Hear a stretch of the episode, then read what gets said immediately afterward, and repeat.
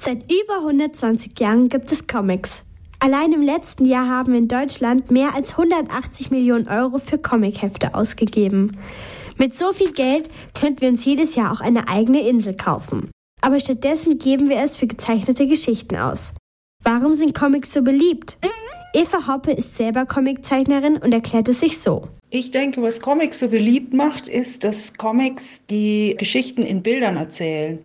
Dadurch werden die Geschichten und auch Inhalte sehr schnell erfassbar und leicht verständlich und man kann sich die Inhalte durch die Bilder sehr viel besser merken. Der Begriff Comic stammt aus dem Englischen. Er bedeutet übersetzt komisch oder lustig.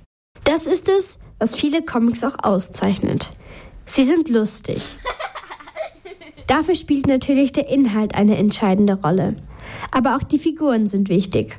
Vorgaben oder Regeln gibt es dabei keine. Wichtig beim Zeichnen von Comics finde ich vor allem, dass man sich nicht selbst beschränkt und seiner Fantasie auf jeden Fall freien Lauf lassen kann.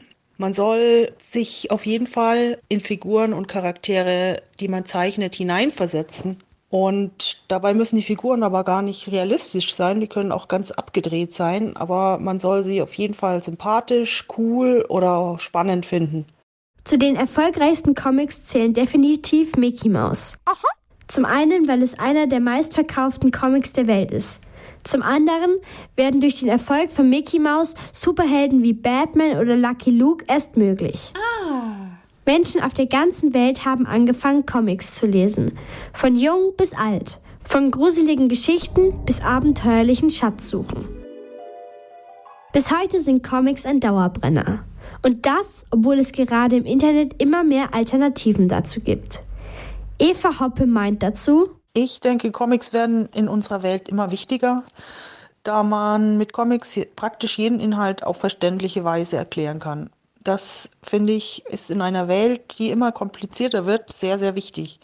Außerdem lässt ein Comic Welten im Kopf entstehen, also ist wie Kino im Kopf. Und das ist unglaublich spannend und macht in jedem Falle Spaß. Und dieses Kino im Kopf schafft es dann auch sehr oft auf die Leinwand, im echten Kino.